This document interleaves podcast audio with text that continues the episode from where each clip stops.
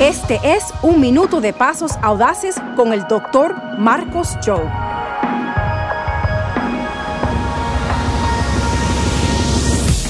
Tengo una pregunta para ti. ¿Eres una persona contagiosa?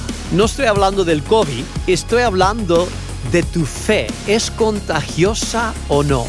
En Hechos del capítulo 2, después que había venido el Espíritu Santo, el pueblo estaba tan lleno de fuego que nos dice la palabra en el versículo 47, y el Señor añadía cada día al número de ellos los que iban siendo salvos, porque el pueblo había experimentado el amor de Dios y estaban amando a la gente a su alrededor con el fuego de Dios.